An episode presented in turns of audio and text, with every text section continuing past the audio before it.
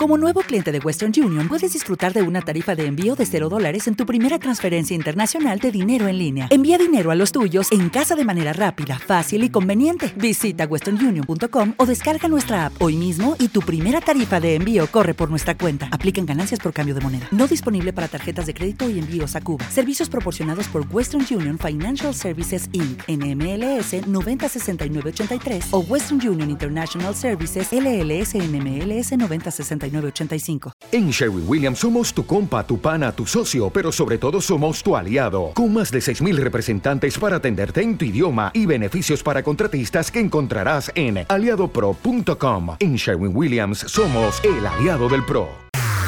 ZDI, Misterios en el Aire.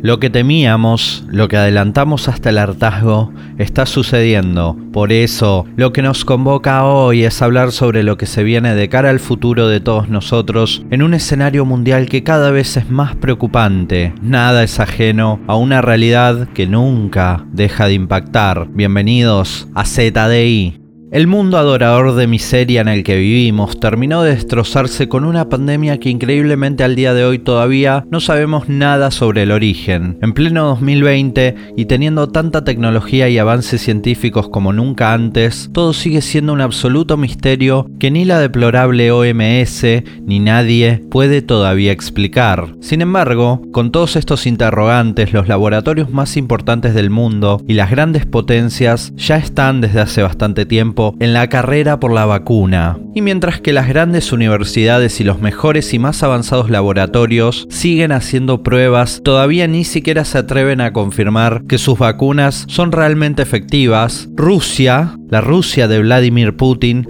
acaba de anunciar que ya tiene la vacuna y no solo eso, sino que es la mejor y la más efectiva. Cosa cuanto menos extraña para un país tan pobre y tan poco confiable como lo es Rusia, que es muy famoso por hacer anuncios pura y exclusivamente propagandísticos en su tan marcada obsesión por hacerse notar y mostrarse al mundo como el mejor país del mundo y el más desarrollado, cuando en realidad está clarísimo y está a la vista que para llegar a eso todavía le falta bastante camino que recorrer. La falsa propaganda es un vicio que, lamentablemente, le quedó a la Federación Rusa desde los tiempos soviéticos. Pero volviendo al panorama general de todo este contexto mundial, los ciudadanos de a pie sabemos bien que todo parece haber coincidido perfectamente para terminar de imponer medidas que atentan contra la libertad individual y colectiva de la humanidad y también contra la propiedad privada. Porque realmente hay cosas que hemos visto que de otro modo no se pueden explicar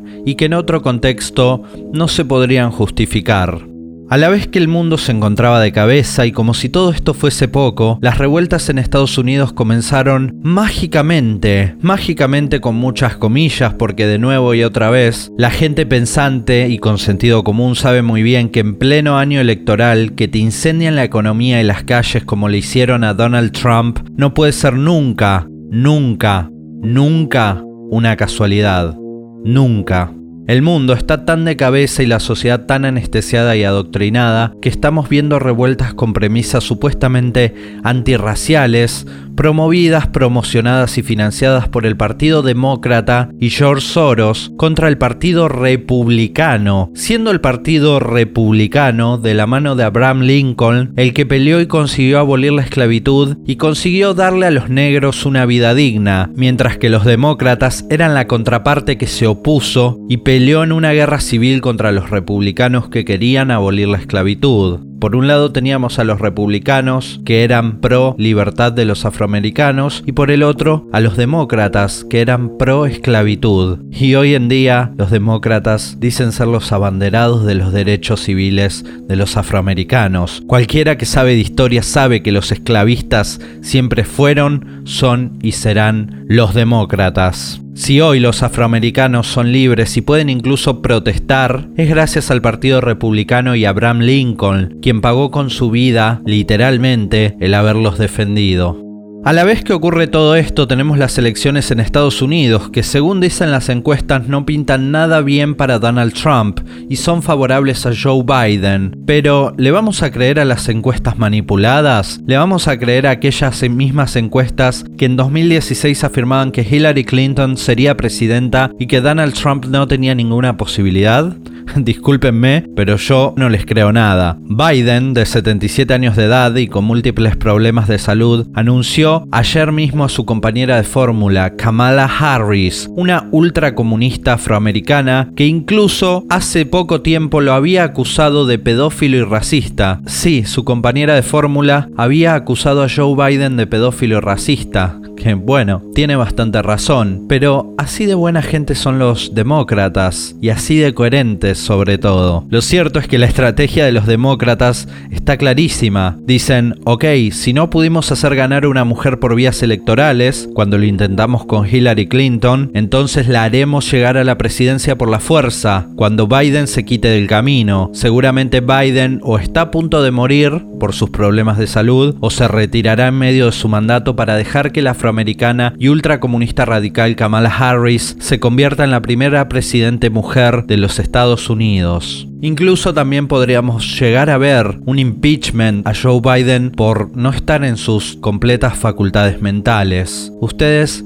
presten atención. Todo esto imaginando que Donald Trump no sea reelecto, pero la realidad es que tiene muchas chances de reelegir, porque su gestión ha sido bastante exitosa, a pesar de todos los palos en la rueda que le han puesto. Además, hay que tener en cuenta que la mayoría silenciosa que retrasa este circo mundial progresista está presente, hoy más que nunca, y nosotros somos orgullosamente parte de ella.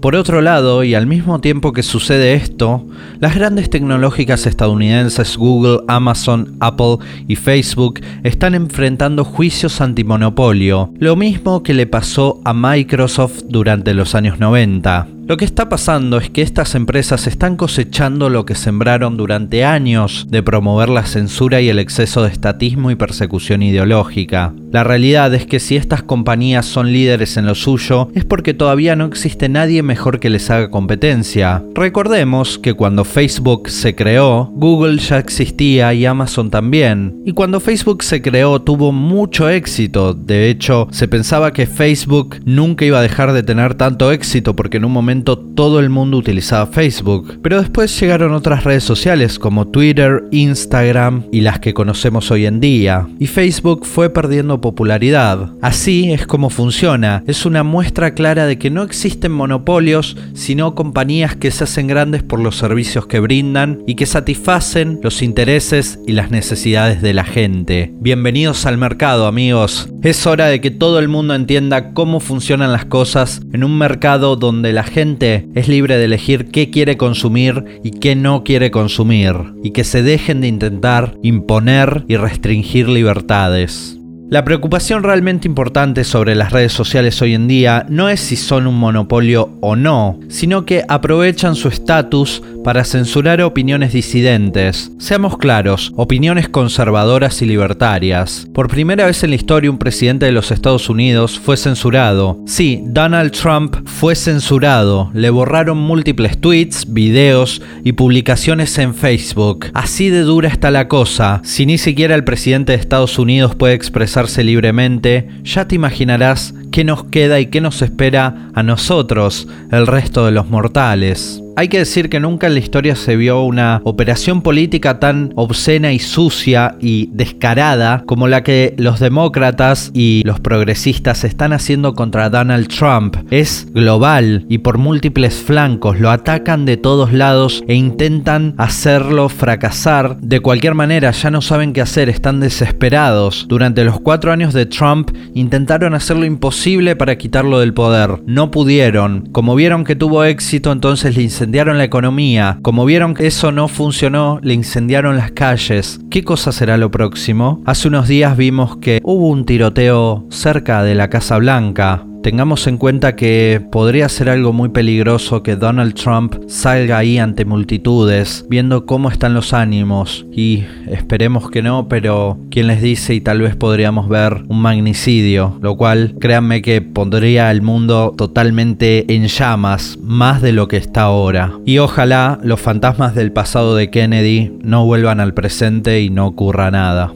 El mundo entero va a tener las cosas muy difíciles si sigue en manos de esta gente. Porque da igual si lo quieras creer o no. Como verás, al final se comprobó que todo lo que te vengo diciendo hace años es una realidad. Al final se comprobó que todo lo que te dije en materia de cómo veía el mundo era cierto. No hablo de las predicciones y esas cosas que son tal vez un poco más deportivas y un poco más de entretenimiento. Pero en lo que respecta a la geopolítica y a cómo se iba a desarrollar, por ejemplo, el mandato de Donald Trump, estuve bastante acertado en eso. Te dije que Trump no se iba a meter en guerras, te dije que Trump iba a tener una gestión exitosa de la economía, entre otras cosas que adelantamos en el 2016 cuando estaban en la carrera presidencial Hillary Clinton y Donald Trump, te dije que Donald Trump era la mejor opción. Y así fue, el tiempo dio la razón. Era verdad cuando te decía que detrás de todo lo que pasa en el mundo están las mismas personas haciendo lo imposible por llevar a todos al desastre económico, social y a la esclavización casi total por medio de leyes autoritarias. Y todo lo que necesitaban era esto,